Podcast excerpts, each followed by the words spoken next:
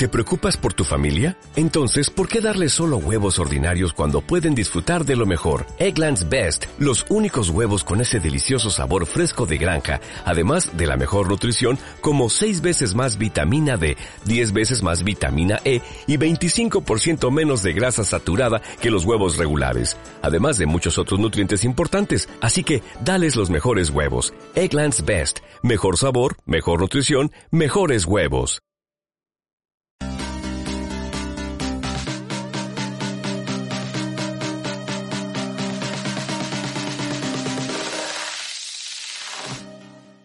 ¿Qué tal amigos? Bienvenidos a un nuevo capítulo de Lógico y, Crítico. El día de hoy queremos platicar de, dos temas importantes. Antes les recuerdo, mi nombre es Darío Moreno y no olviden seguirnos tanto a Exens Radio en todas sus redes sociales, Facebook, Instagram, así como a Vality Consulting Group, que es el despacho que nos especializamos en todo lo relacionado a aspectos corporativos, aspectos que están íntimamente ligados a las empresas y obviamente a los, a los negocios. Hoy eh, quiero platicarles acerca de unas alternativas que obviamente, bueno, son aspectos jurídicos. Vamos a analizar qué es lo que hay que revisar, qué tiene que contener ese contrato, pero sobre todo cuáles son esas diferencias y características que te pueden llevar o que pueden beneficiarte para eh, obtener el uso de algún bien, ya sea mueble o inmueble, y que obviamente no tengas que descapitalizarte tan para poder hacer uso de esta maquinaria o herramientas que necesariamente ocupas para tu giro de, negocio.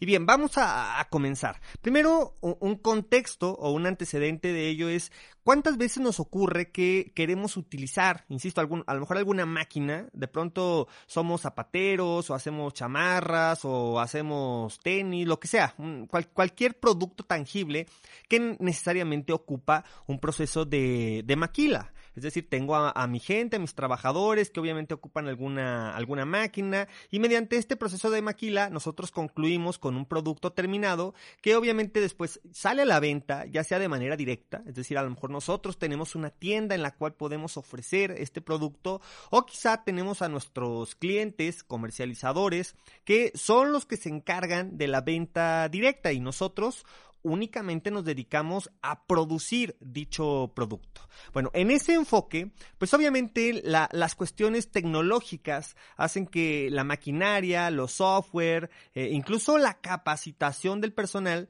se va actualizando de manera tan constante y sobre todo permanente que obviamente una máquina que a lo mejor compras el día de hoy, digo, creo que a todos nos ha, ha ocurrido incluso hasta con los celulares, un teléfono que hoy compras y que aparentemente es la más alta tecnología, el teléfono inteligente más novedoso, pues al año siguiente ya salió una nueva generación y por lo tanto nuestro equipo ya está totalmente descontinuado. Eso ocurre ejemplo los teléfonos, pero ocurre con carros, con máquinas, con software, con todo aquello que está relacionado, insisto, a la fabricación o producción de algún producto que obviamente vamos a comercializar. En ese sentido, necesariamente pues tenemos que tener la liquidez suficiente para poder llegar y hacer la adquisición de esto de estos productos. Pero bueno, ya, ya pasamos el tiempo de, de, pandemia, no formalmente, aún sigue, incluso siguen los temas de, vacunación, pero bueno, olvidando de todo este encierro que se tuvo durante el 2020, 2021 pues ha venido a, a ser el año de los efectos de la pandemia, una recuperación económica que aunque incluso muchos gobiernos señalan ya la hemos superado, la realidad y lo que nosotros vivimos a nivel de, de tierra es que no es cierto la recuperación económica es lenta y todavía las consecuencias de empresas que hayan cerrado, incluso no vayamos tan lejos.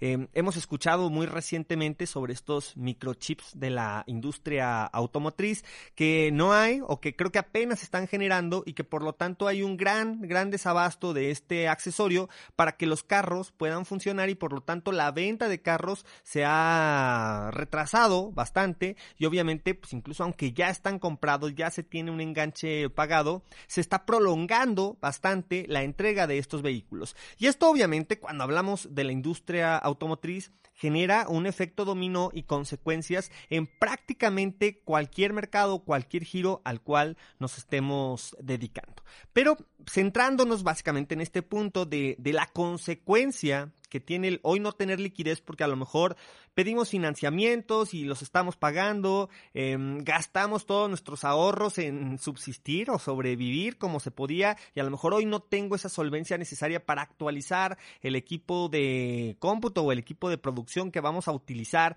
para efecto de, fabricar este producto o servicio que, vamos a, ofrecer al mercado.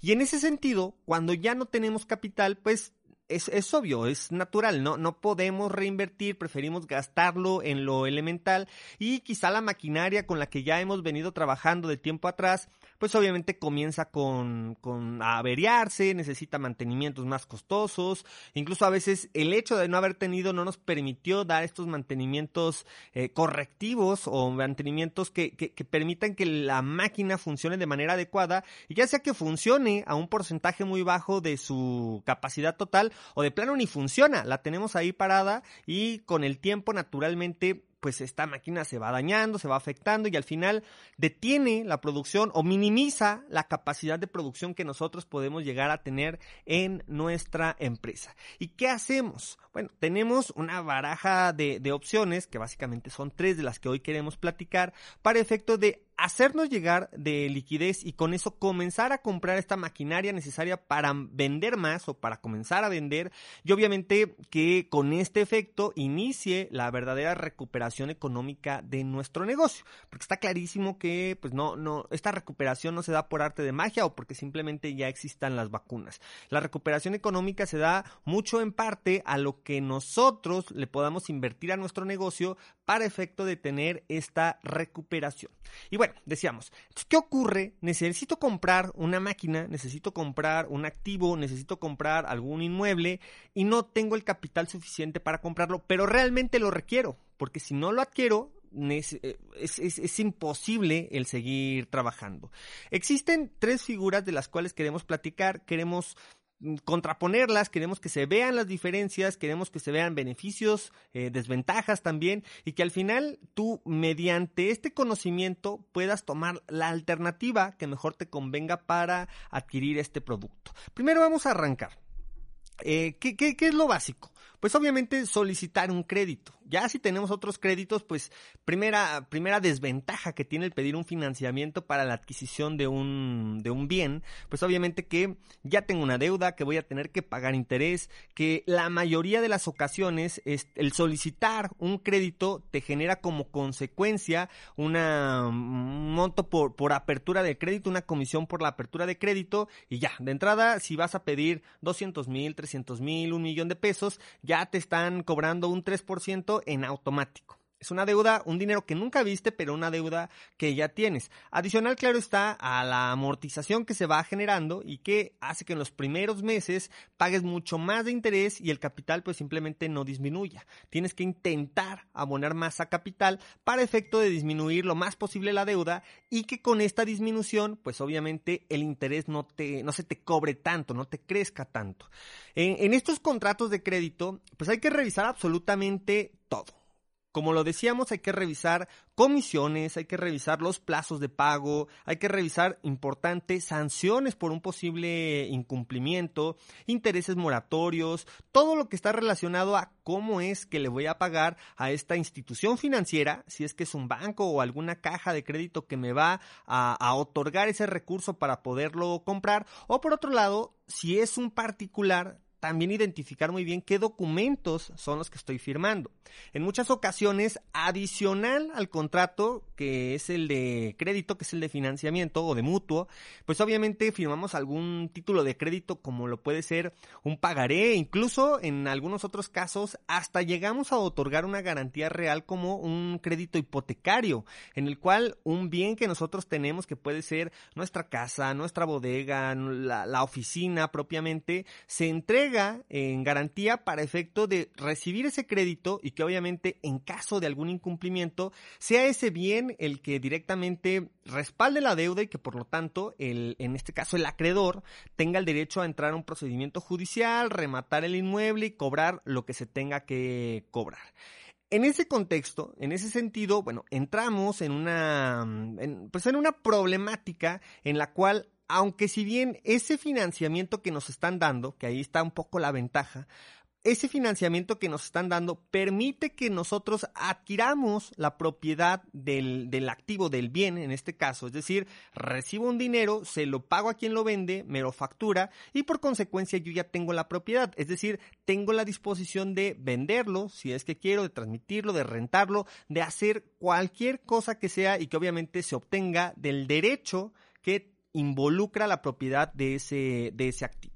Pero, insisto, a menos que como en los carros, ese carro esté en garantía, es decir, la factura se la quede quien me financió, pues obviamente, aunque es mío el carro, aunque es de mi propiedad, pues está totalmente limitada, primero porque el, este bien garantiza el cumplimiento de la obligación, uno, y dos, la factura ni siquiera te la entregan, la factura se la queda a la agencia y por consecuencia tú no puedes realizar trámite alguno que esté relacionado a una posible venta o arrendamiento de este, de este activo. Entonces, bueno, básicamente son, son las cuestiones que involucran crédito, pero es una forma de poderlo solventar. Entonces, en resumen, ¿qué es lo que tenemos que revisar? En primera instancia, pues obviamente ver quién nos va a dar el crédito para saber si me cobra comisiones, si me cobra intereses muy altos, si me impone sanciones muy fuertes por un posible incumplimiento.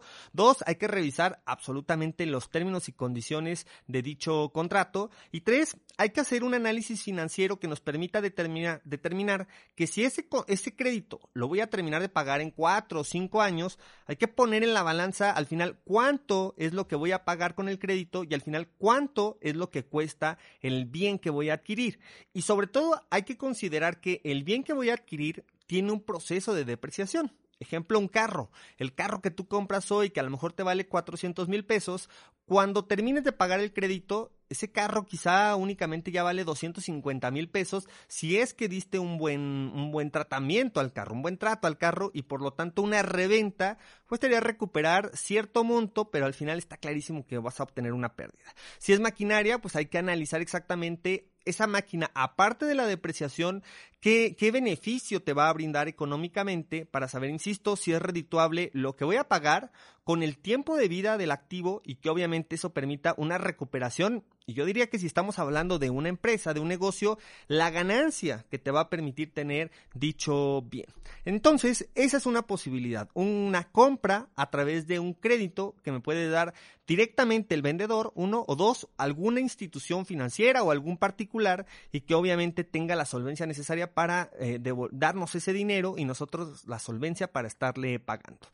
Otro, otro aspecto importante del crédito es que en la mayoría de las ocasiones, cuando se pide ante una institución financiera, en caso de algún, bueno, ya ni hablemos de un incumplimiento, sino que topa la capacidad de pago al ser una deuda y al topar la capacidad de pago, si en algún momento ocupas otro crédito, pues obviamente ese tope hace que pueda resultar imposible mediante estas consultas a buró de crédito que te otorguen otro financiamiento. ¿Por qué? Porque aparentemente tú ya no tienes una capacidad de pago sobrada para efecto de obtener dicho monto que estás solicitando, quizá para comprar otro activo, a lo mejor para para el motivo que tú quieras, para pagar la nómina, para lo que necesites, difícilmente te van a dar otro financiamiento. Insisto, siempre y cuando estés topado para efectos de la capacidad de pago.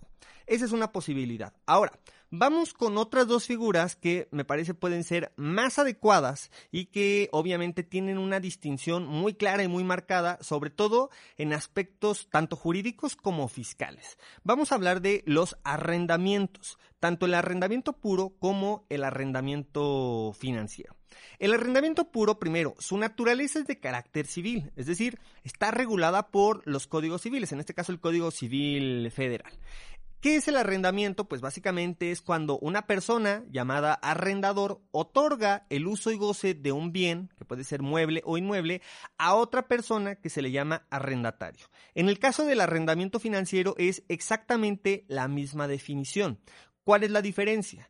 Que el arrendamiento financiero está regulado por código de comercio, por lo tanto es una figura mercantil. Entonces ahí hay una primera diferencia.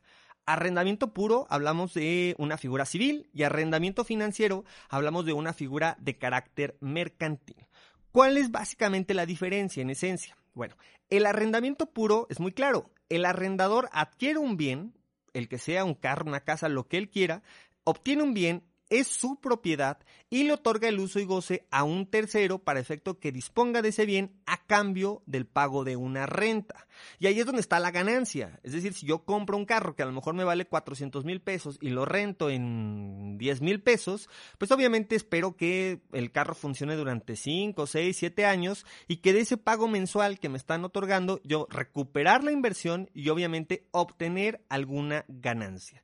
Los contratos obviamente pueden ser por tiempo forzoso, o por tiempo indeterminado. Eso es una cuestión más de términos y de, términos clausulares que eh, se plasmen en dicho contrato, términos y condiciones. Y por otro lado, el arrendamiento financiero, ese sí necesariamente tiene que ser forzoso. ¿Cuál entonces es básicamente la diferencia? Que en el arrendamiento puro, una vez que termina el contrato, el uso y goce se extingue y por lo tanto se va nuevamente a, beneficio del arrendador, del propietario del, del, mueble o del inmueble. Y en el caso del arrendamiento financiero, cuando concluye el contrato, vamos a pensar fueron cuatro años o cinco años, cuando concluye el contrato, el arrendatario, es decir, quien tuvo el uso y goce de dicho bien, tiene dos posibilidades. Una es adquirir el inmueble o la segunda es simplemente decir, ¿sabes qué? Ya el activo está totalmente depreciado para efectos comerciales, ya no me sirve o a lo mejor ya está desactualizada esa máquina, salió una nueva y prefiero arrendar una nueva, una o dos, prefiero comprarla o que me la presten o cualquier otro efecto que te sirva más para efectos económicos del negocio, aspectos financieros. Pero tienes esa posibilidad de adquirir el bien. ¿Por qué? Porque la renta que tú estuviste pagando periódicamente se convierte en el pago de, dicho, de dicha maquinaria. Vamos a pensar, si una máquina vale un millón doscientos mil pesos y te la rentan por un año con pagos de cien mil pesos mensuales, pues efectivamente después de esos cien mil en el año tú ya pagaste la maquinaria. Ahora, ¿dónde está el beneficio a favor de, del arrendador, del que adquirió este mueble eh, o inmueble en su caso. Pues obviamente está en que el arrendamiento financiero tiene como consecuencia también el pago de un rendimiento, es decir, el pago de un interés. Si lo vemos en perspectiva, un arrendamiento financiero pues es muy similar a un crédito te otorgo dinero, compra tú el bien y al final tú me vas a estar pagando un, el pago obviamente del, bien que, estás eh, utilizando o que compraste y también una tasa de interés, un rendimiento. La diferencia está que en el arrendamiento financiero el propietario del bien es el arrendador. Es decir, además de que te estoy cobrando el activo, todavía te estoy cobrando un rendimiento y como garantía ese activo que se compró, ese bien que se compró, es mío. En tanto que en el crédito no funciona de esa manera. En el crédito tú entregas el dinero, lo compran, la propiedad es de quien lo compró y en todo caso tú puedes llegar a tener una garantía real, que puede ser esa misma maquinaria o ese mismo bien, o puede ser otro diverso que se puede dar mediante una garantía real o una garantía hipotecaria. Entonces, esos son básicamente los efectos. Ahora, fiscalmente, ¿cuál es el beneficio? Que fiscalmente, por ejemplo, todos los mantenimientos que se den en un arrendamiento financiero son 100% deducibles. Entonces, eso obviamente permite que puedas estar dando todos los mantenimientos que sean necesarios, que sean a cargo del arrendador o al arrendatario, dependiendo los términos que se hayan estipulado en el contrato, y que fiscalmente tú puedas llegar a tener ese beneficio para tratar de controlar el pago de tus impuestos. Eso por un lado. Por otro lado, en el arrendamiento financiero, el bien que tú estás arrendando, tu arrendatario, lo puedes considerar como si fuera una inversión propia. Es decir, le puedes dar el tratamiento de una depreciación para efecto de deducir el total del costo de ese, de ese bien. O en todo caso, puedes jugar un poco con, lo, con los topes, que es de 200 pesos diarios, para efecto de deducir, por ejemplo, el tema de, de, un, de un carro, cuando lo saco en leasing o en arrendamiento financiero. Y adicionalmente a que en cualquiera de los tres aspectos, tanto en el crédito como en el arrendamiento puro como en el arrendamiento financiero, pues obviamente no pierdo liquidez. En todos los casos lo puedo seguir adquiriendo. Ahora, el arrendamiento financiero también tiene una característica muy muy interesante, una figura que se puede crear cuando, por ejemplo, tú compras una máquina que pues, al final ya perdiste liquidez, lo tienes y de pronto vamos a pensar, lo compraste previo a la pandemia, te vino la pandemia, nadie te compró, tuviste que cerrar, la gente la descansaste. Entonces, al final entras en una crisis financiera porque no tienes liquidez, porque tienes una máquina parada y porque tus deudas siguen incrementándose. Bueno, tienes la posibilidad, en el caso del arrendamiento financiero, de que estos entes que se dedican a brindarlo, o los arrendadores, pueden adquirir tu, tu, bien, lo adquieren al precio que obviamente se pacte y posteriormente te lo puede rentar para efecto que tú no pierdas el uso y goce de ese bien, por un lado, y por otro lado, también tengas esa capacidad de deducir los pagos que le vas a realizar al arrendador adicional a que sigues teniendo el beneficio de que todos los mantenimientos, gasolina que se consuma en el caso de, de un carro, también lo puedas seguir deduciendo. Y al final, algo también muy importante es que cuando termino el arrendamiento, termino el contrato y adquiero el bien, decido adquirir ese bien como arrendatario, tienes el beneficio que fiscalmente no se da esa, esa famosa ganancia por la adquisición de un bien mueble o inmueble y por lo tanto la acumulación de un ingreso por dicha ganancia. ¿A qué me refiero con esto? Por ejemplo, si en el arrendamiento puro, una máquina que vale un millón de pesos, al final del arrendamiento tú acuerdas con el arrendador y le dices, oye, he estado pagándote cinco o seis años por este activo, véndemelo, me sirve más a mí, a lo mejor tú te puedes comprar uno nuevo y está evaluado quizá en un millón de pesos y me lo venden cien mil, doscientos mil, algo simbólico por el hecho de todo el dinero que le estuve pagando a través del tiempo. Si un bien vale un millón de pesos y lo compro en doscientos mil, pues hay una ganancia de 800 mil, la cual te generaría un pago de impuesto, un cargo de impuesto, y que obviamente lo tendrías que pagar. En el caso del arrendamiento financiero, eso no ocurre. Así el activo valga un millón de pesos y tú se lo compres en un peso o en dos pesos, no existe esta ganancia por efecto de que te lo hayan vendido a un precio por debajo de su valor eh, real.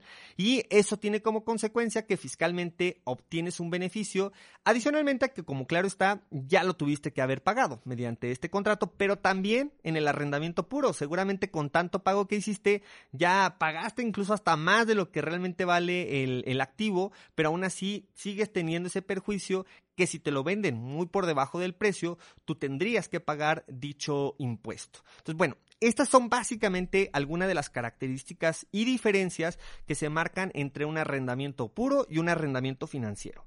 Ahora, a forma de conclusión, ¿qué es lo que podemos eh, o a qué podemos llegar en este, en este contexto? Bueno, por un lado, no hay una figura mejor que otra. Creo que dependiendo las características de la operación en la que te encuentres, de tu situación financiera y bueno, de muchas otras circunstancias que rodean una operación mercantil, no hay una mejor que la otra. Sin embargo, en las tres como ventajas podemos establecer que en ninguna pierdes total liquidez. Por un lado, tanto en el crédito, aunque al final vas a pagar un, a lo mejor una apertura de crédito, una de las desventajas que tendría el crédito contra el arrendamiento financiero es que si tú vas y compras un carro, pretendes comprar un carro, que el carro vale, no sé, 300 mil pesos, 400 mil pesos, muy probablemente adicional, si lo vas a pedir a crédito, adicional a esta comisión por apertura, te van a solicitar el pago de un enganche, de los famosos anticipos, que quizá es proporcional al 20%. Entonces, ahí de entrada ya estarías pagando, si el carro vale 400 mil, tendrías que pagar un monto mínimo de 80 mil. Eso obviamente te quita liquidez. Contra el arrendamiento financiero, obviamente en este caso no existe. Tú haces un acuerdo de un arrendamiento, planeas o pactas cuánto vas a estar pagando mensualmente y así es como se tendrá que realizar. Es decir, no pierdes la liquidez, sigues teniendo solvencia.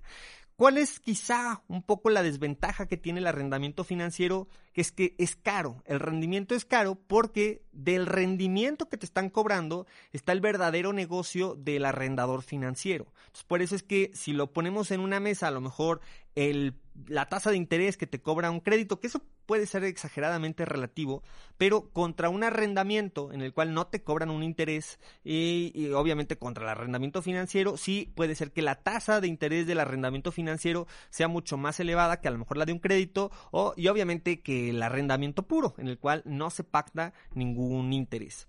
Em, como ventajas del arrendamiento financiero decía esa posibilidad de no pierdo liquidez, pago un interés alto, pero al final me puedo quedar con ese activo y eso pues, realmente creo que es un beneficio financiero bastante bueno, ¿no? Es como pedir un crédito, pero a una tasa un poco alta, pero al final tengo liquidez para realizar algunos otros proyectos.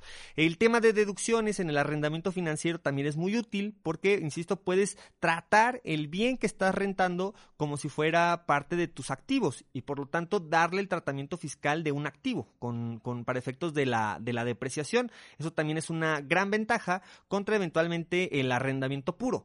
Obviamente que contra el crédito sí es una posibilidad, toda vez que al final sí es tu activo y le tienes que dar dicho, dicho tratamiento. Y por otro lado, en el arrendamiento financiero, insisto, también tiene esta característica, a diferencia del crédito, en el cual, como lo decía al inicio, Pago muchos intereses en el crédito, pago comisiones por apertura, al final perdí mucha liquidez para efecto del enganche, tengo el bien, tardo cinco años en pagarlo y al final cuando por fin me liberan la factura, me dicen ten tu factura porque ya está totalmente pagado, ya no se ocupa la garantía, ponemos sobre la mesa y a lo mejor un activo que te costó un millón de pesos, después de cinco o seis años, a lo mejor ese ya nada más vale 500 mil o 400 mil porque llegaron otros equipos con mucho mayor tecnología, con mucho mayor innovación y obviamente eso hace que el que tú tienes pues ya valga muchísimo menos. Entonces ese proceso de reventa no tiene comparación contra su precio original y ya no digamos contra todos los intereses que pudiste haber pagado.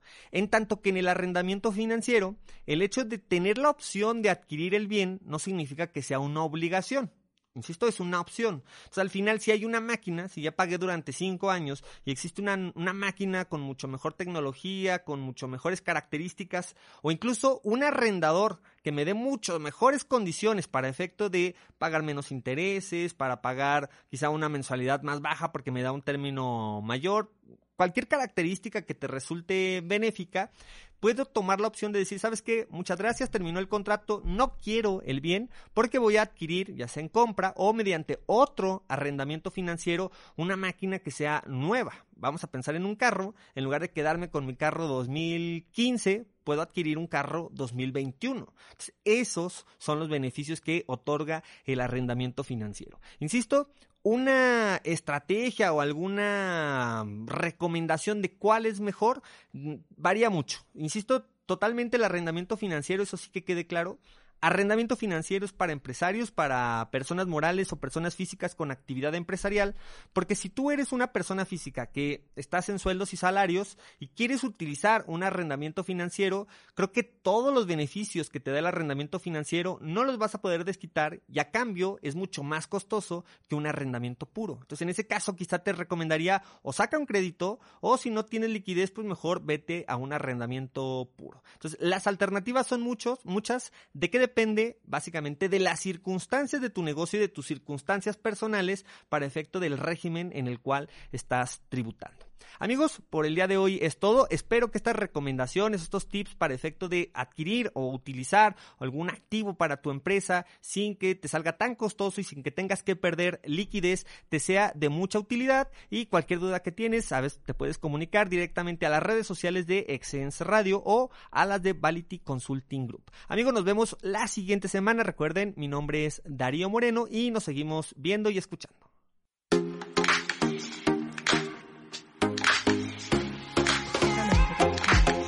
Esto es una producción de Excellence Podcast. Si te gustó, por favor califícanos con 5 estrellas. Y dile a quien más confianza le tengas que se suscriba. Estamos disponibles como Excellence Radio en Spotify, Apple Podcasts, iBox y YouTube, así como en excellenceradio.com. Comparte.